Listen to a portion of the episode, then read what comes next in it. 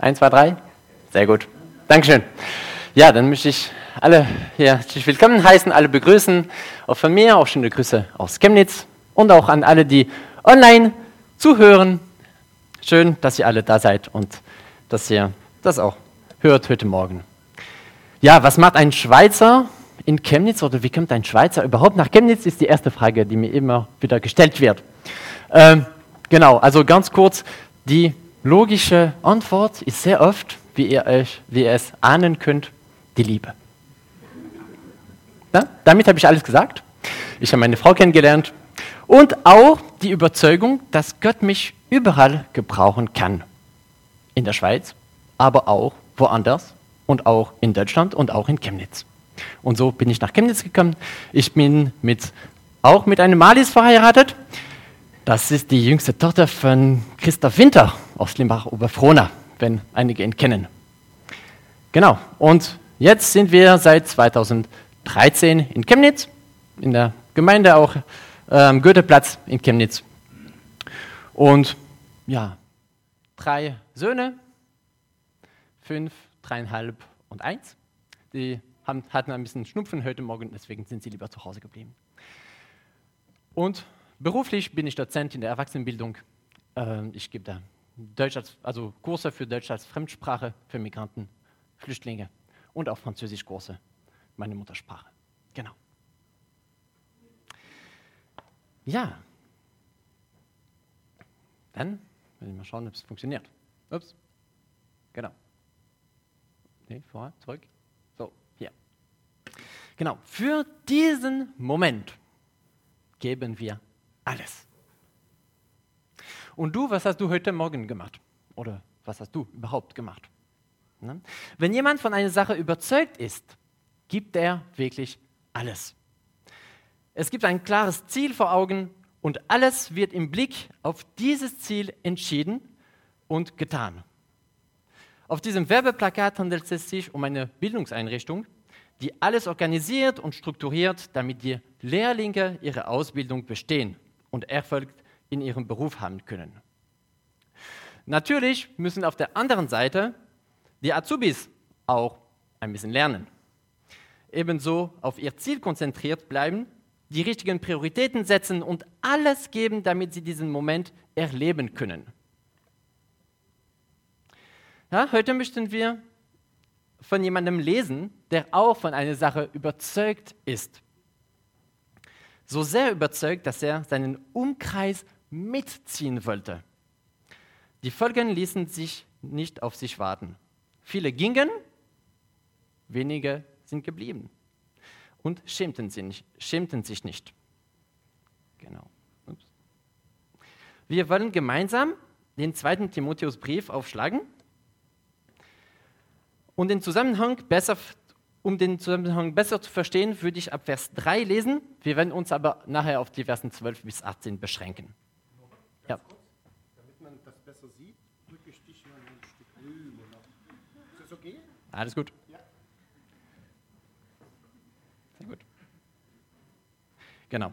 Dann würde ich im zweiten Timotheusbrief lesen, Kapitel 1, Abvers 3. Ihr könnt auch gerne mitlesen, wenn ihr eine Bibel dabei habt. Ich danke Gott, dem ich von meinen Voreltern her mit reinem Gewissen diene, wie ich unablässig deiner gedenke, in meinen Gebeten, Nacht und Tag, voller Verlangen, dich zu sehen, eingedenk deiner Tränen und mit Freude erfüllt zu werden. Also der Paulus richtet sich an Timotheus hier.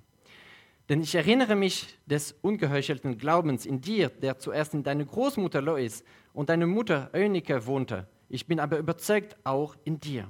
Aus diesem Grund erinnere ich dich, die Gnade, Gabe Gottes anzufachen, die in dir durch das Auflegen meiner Hände ist. Denn Gott hat uns nicht einen Geist der Furchtsamkeit gegeben, sondern der Kraft und der Liebe und der Zucht.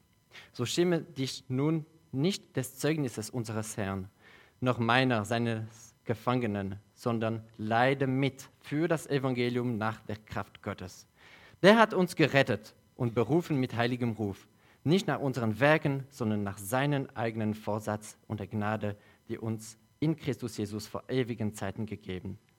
Jetzt aber offenbart worden ist durch die Erscheinung unseres Retters Christus Jesus, der den Tod zunichte gemacht, aber Leben und Unvergänglichkeit ans Licht gebracht hat durch das Evangelium, für das ich eingesetzt worden bin als Herold und Apostel und Lehrer. Aus diesem Grund leide ich dies, leide ich dies auch. Aber ich schäme mich nicht, denn ich weiß, wem ich geglaubt habe. Und ich bin überzeugt, dass er mächtig ist, mein anvertrautes Gut bis auf jenen Tag zu bewahren. Halte fest das Vorbild der gesunden Worte, die du von mir gehört hast, in Glauben und Liebe, die in Christus Jesus sind. Bewahre das schöne anvertraute Gut durch den Heiligen Geist, der in uns wohnt. Du weißt dies, dass alle, die in Asien sind, sich von mir abgewandt haben. Unter ihnen sind Phygelus und Hermogenes. Der Herr gebe dem Hause des, des Onesiphorus Barmherzigkeit, denn er hat mich oft erquickt und sich meine Ketten nicht geschämt, sondern als er in Rom war, suchte er mich eifrig und von mich. Der Herr gebe ihm, dass er von Seiten des Herrn Barmherzigkeit findet an jedem Tag. Und wie viel er in Ephesus diente, weißt du noch besser. Bis hierher. Genau. Der erste Punkt ist für heute Morgen die Überzeugung des Paulus. Das lesen wir in Vers 12. Und ein paar Verse zuvor hatte der Apostel sein geliebtes Kind im Glauben ermutigt, das lesen wir in Vers 8, sich des Zeugnisses unseres Herrn nicht zu schämen, sondern für das Evangelium nach der Kraft Gottes mitzuleiden. Und jetzt nimmt er sich selbst als Beispiel. Er schreibt, dass er genau aus diesem Grund leidet, weil er als Herold, als Verkünder des Evangeliums Christi seinem Herrn gedient hat. Aber es gibt überhaupt keinen Grund zu Scham. Er hat nichts zu verstecken, er hat keine Angst und bereut es nicht. Ja, eine Frage. Wann schämst du dich? Wenn du etwas verstecken willst, das plötzlich offenbart wird. Das kann für die Kinder in der Schule sein, aber es kann auch auf Arbeit sein, wenn ein Fehler offenbart wird. Und die zweite Frage, schämst du dich manchmal, das Evangelium zu verkündigen? Davon zu deinen Nachbarn oder Arbeitskollegen zu sprechen, wissen sie überhaupt?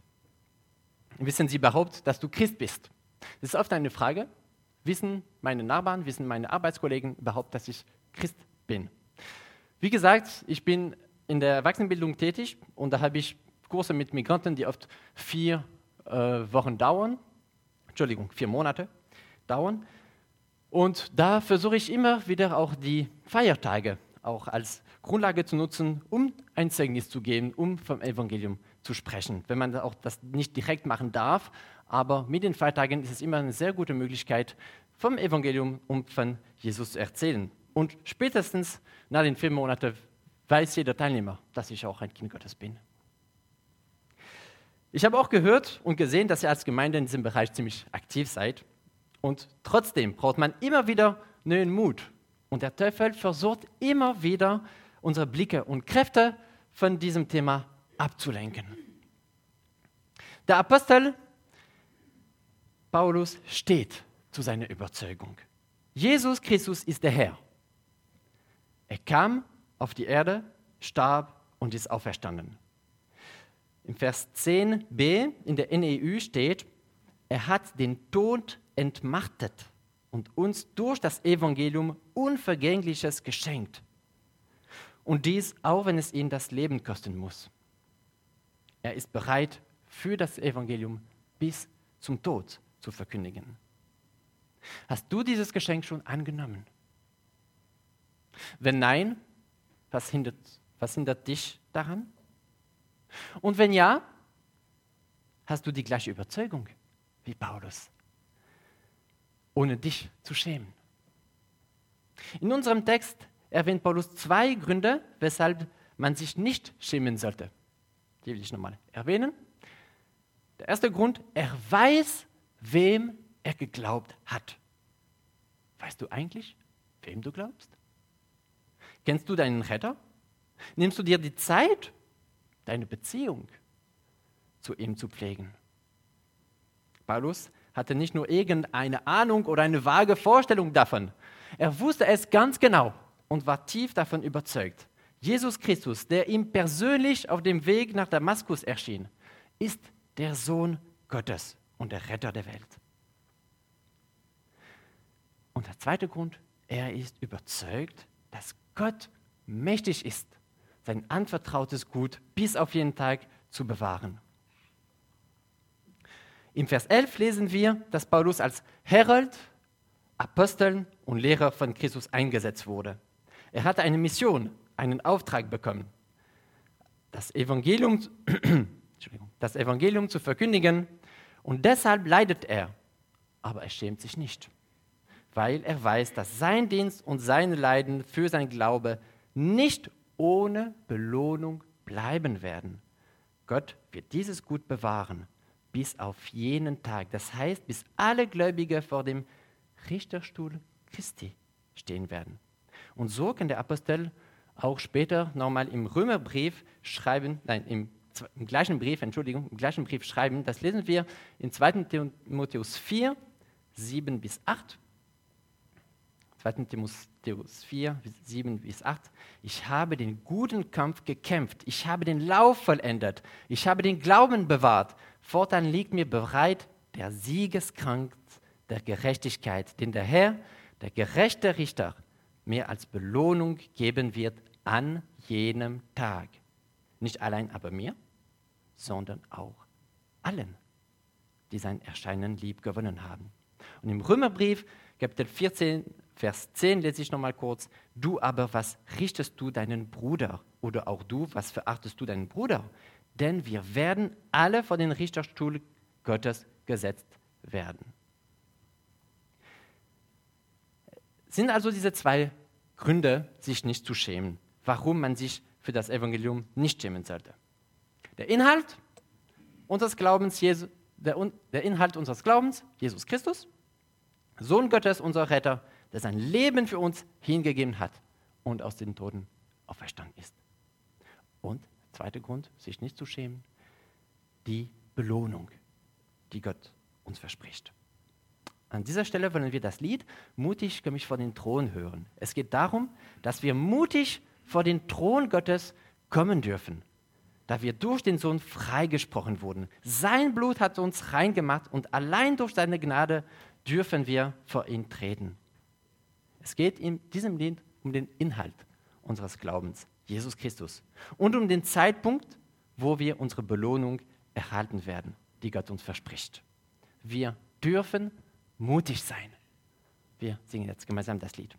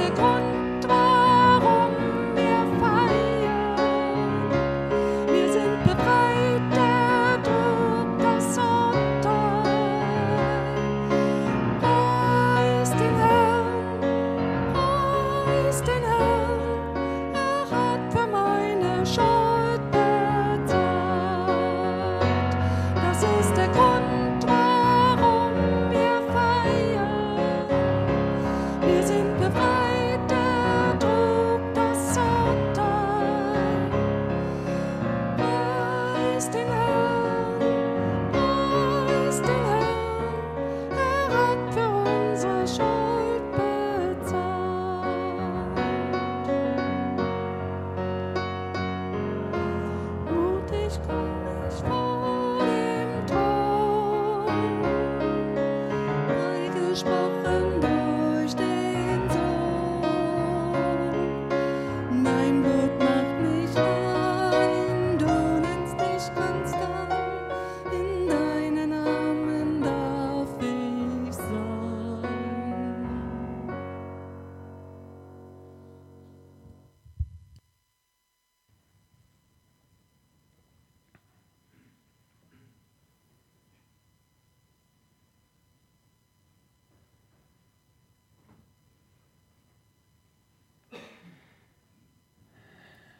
Genau, in den Versen 13 bis 14 finden wir dann zwei Tipps an Timotheus, die ihm und ebenso uns helfen sollen, die gleiche tiefe Überzeugung des Glaubens wie der Apostel Paulus zu haben.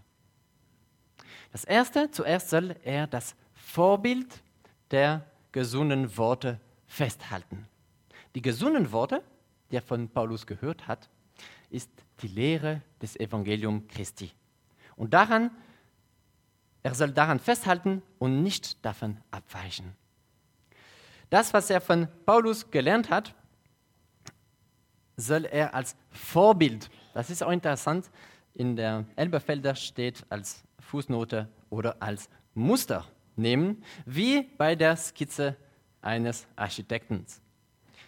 Es soll als Maßstab für seinen Dienst gelten. Da ihr gerade am Bauen seid, könnt ihr, denke ich, äh, das gut Bild nachvollziehen, wie das gemeint ist. Und wie soll er das festhalten? Indem er fest und tief daran glaubt, indem in der Abhängigkeit Christi lebt und die Liebe des Christi erfährt und weitergibt. Die Frage an uns, wie halte ich das Evangelium, beziehungsweise was ich gelernt habe, fest? Erstens, im Glauben bin ich davon überzeugt und lebe ich in dieser Abhängigkeit Christi. Suche ich seine Nähe, bete ich, lese ich sein Wort. Wie oft? Lerne ich Bibelverse auswendig? Oder was mache ich noch in diese Richtung? Und in Liebe habe ich die Liebe Christi schon erfahren und bin ich davon überzeugt, dass er mich liebt. Wie gebe ich sie weiter? Liebe ich meine Geschwister? Und wie drückt sich das konkret aus? Wie zeige ich meinen Geschwistern diese Liebe weiter? Dann beim zweiten Tipp geht es darum, das schöne anvertraute Gut zu bewahren. Timotheus soll die gesunden Worte, die er von Paulus bekommen hat, bewahren. Er soll das Evangelium nicht aus den Augen verlieren und immer bereitstehen, dafür zu kämpfen und es zu verteidigen, genauso wie ein Soldat, der etwas bewahren soll. Dieses Gut ist sehr kostbar und das ist ein Schatz, den man nicht loslassen soll.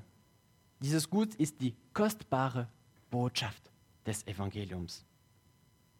Oh, Entschuldigung. Genau. Dieses Gut, äh, aber wie soll Timotheus das tun? Nicht allein, aber mit der Hilfe des Heiligen Geistes. Und das ist eine gute Nachricht. Wir sind nicht allein, wir müssen das nicht allein bewahren, sondern der Heilige, Heilige Geist hilft uns dabei. Der Heilige Geist wohnt in jedem Christen.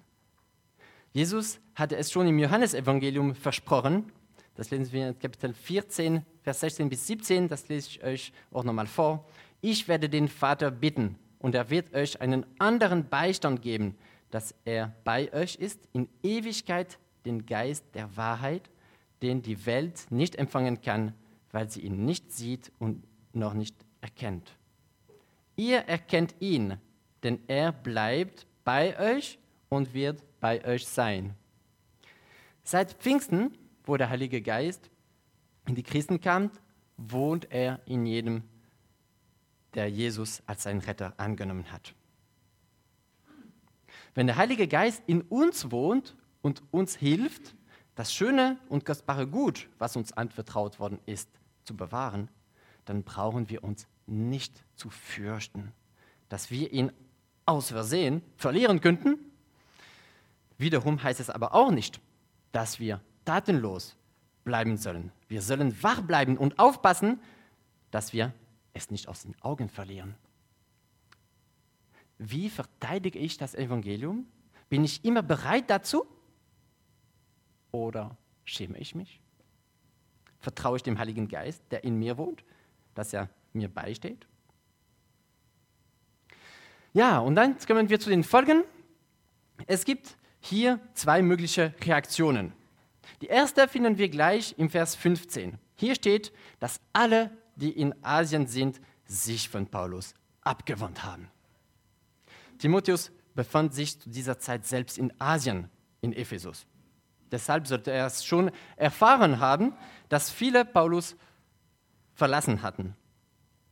Nachdem die Geschwister in Asien davon gehört hatten, dass Paulus in Rom verhaftet und in Gefängnis gefunden wurde, haben sie den Kontakt mit ihm abgebrochen in einer Zeit, wo er am meisten ihre Hilfe nötig gehabt hätte.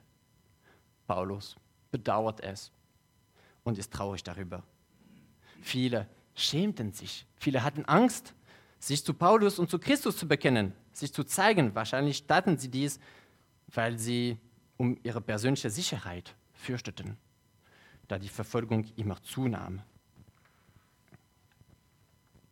Ja, es steht hier nicht, dass, die Gemeinde oder den Glaub, dass sie die Gemeinde oder den Glauben verlassen haben. Das war aber Feigheit und Untreue Paulus gegenüber, ihn in diese Krisenzeit zu verlassen. Zwei wurden, werden uns in diesem Text beispielsweise genannt, aber von ihnen wissen wir jetzt nicht viele. Auf jeden Fall ist es kein gutes Zeugnis. Die zweite Reaktion, die für uns auch sehr interessant ist, ist die des Onesiphorus. Onesiphorus. Genau. Er war vielleicht der Einzige, der sich um ihn gekümmert hat. Im Gegenteil zu den anderen hat er sich nicht geschämt, sich als Christ zu bekennen und Paulus im Gefängnis zu, im Gefängnis zu besuchen.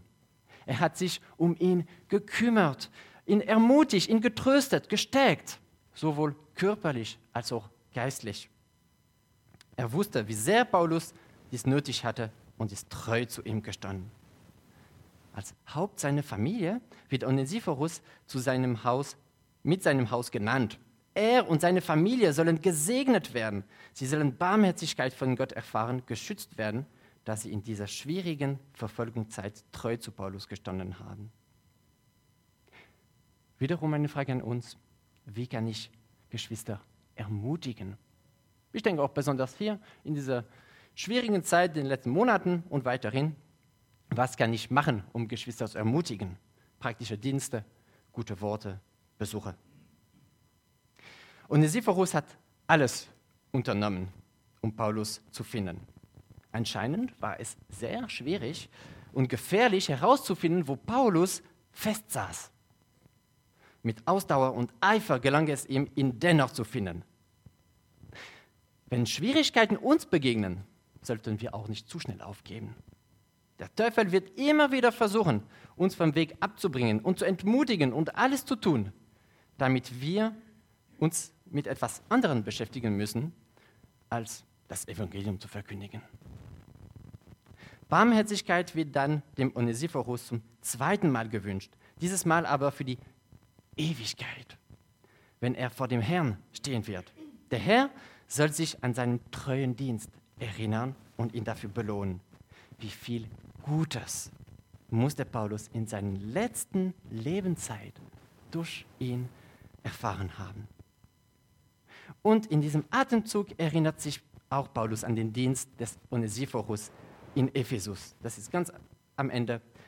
Was für ein löbliches Zeugnis gibt es von ihm. Das, was wir hier auf Erden machen, wird Folgen für die Ewigkeit haben. Gutes oder Schlechtes. Wie sehr strebe ich danach, dem Herrn treu zu dienen, seine Liebe weiterzugeben und anderen Gutes zu tun.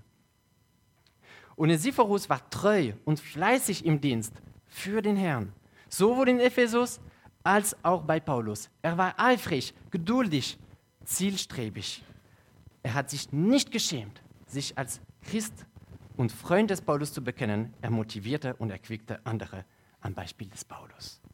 Lasst uns von ihm lernen und nach diesen Charaktermerkmalen streben. Ja. Ich komme zum Schluss, möchte noch das Ganze zusammenfassen. Der erste Punkt, sei vom Evangelium überzeugt und schäme dich nicht dafür. Wir haben gesehen heute Morgen, dass es gute Gründe gibt, vom Evangelium überzeugt zu sein und sich nicht dafür zu schämen, weil unser Glaube auf Jesus Christus beruht. Den Sohn Gottes, der Mensch geworden ist und auf die Erde kam, um mit seinem Leben für unsere Schuld zu bezahlen. Er, der die Sünde nicht kannte. Er blieb aber nicht in dem Tod, sondern ist nach drei Tagen auferstanden und sitzt jetzt zu Rechten Gottes. Eines, Tagen, eines Tages wieder zurückkommen und die Seinen holen, um mit ihm die Ewigkeit zu verbringen. Und dann werden wir alle vor den Richterstuhl Christi gestellt werden, wo der gerechte Richter uns nach unseren irdischen Taten belohnen wird. Aber ja, Gott ist mächtig, um unser anvertrautes Gut bis an jenen Tag zu bewahren. Was für eine sichere Hoffnung und ein Trost für all die, die für ihn leiden müssen. So werden wir durch diesen Text alle herausgefordert, konkrete Schritte zu wagen, um das Evangelium in unser Umfeld zu bringen. Zweiter Punkt, halte das Evangelium fest, bewahre es. Es ging darum, den Inhalt dieser Überzeugung, also das Evangelium und die Lehre der Apostel und der Propheten festzuhalten und durch den Heiligen Geist, der in jedem bekehrten Christen wohnt, zu bewahren. Und zum Schluss möchte ich euch ermutigen, sei ein Onesiphorus und lebe deine Überzeugung praktisch. So eine starke Überzeugung hat natürlich Folgen. Viele gehen weg, wenige bleiben. Lasst uns das Beispiel des Onesiphorus in Gedanken behalten, der treu zu Paulus geblieben ist, ihn ermutigt und gestärkt hat. Später werden wir auch äh, ein Beispiel von Andreas dazu hören. Lebe deine Überzeugung von Jesus Christus praktisch und gib alles. Ja, ich möchte noch dazu beten. Ja, lieber Herr, wir danken dir für dein Wort. Wir danken dir, dass du uns heute Morgen ermutigt hast, getröstet hast und ja, dass du durch dein Wort sprichst. Wir danken dir, dass du uns Mut machst, unsere Überzeugung praktisch zu leben, uns nicht zu schämen für dein Evangelium. Ja, Herr, du hast uns so sehr geliebt, dass du für uns am Kreuz gestorben bist. Und wir sollen uns nicht dafür schämen, Herr. Wir bitten dich, dass du uns immer wieder Mut machst und dass du uns hilfst, tagtäglich diese Überzeugung auch praktisch zu leben. Alles für dich zu geben, von dir weiter zu erzählen.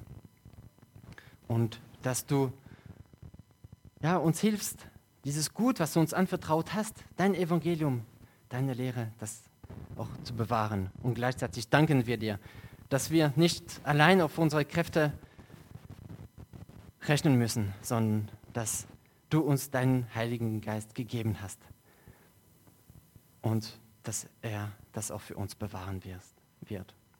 Ja, Herr, du bist ein großer Gott, du bist ein mächtiger Gott. Und wir danken dir, dass du auch ein gerechter Richter bist, dass wir uns nicht zu fürchten haben, wie wir vor dir kommen werden, sondern dass wir dir vertrauen dürfen, dass du alles richtig machst. Ja, wir danken dir für deine Liebe, wir danken dir für deine Gnade, für deine Ermutigung und für dein Wort.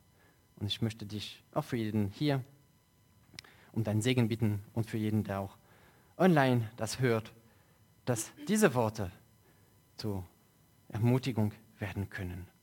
Amen.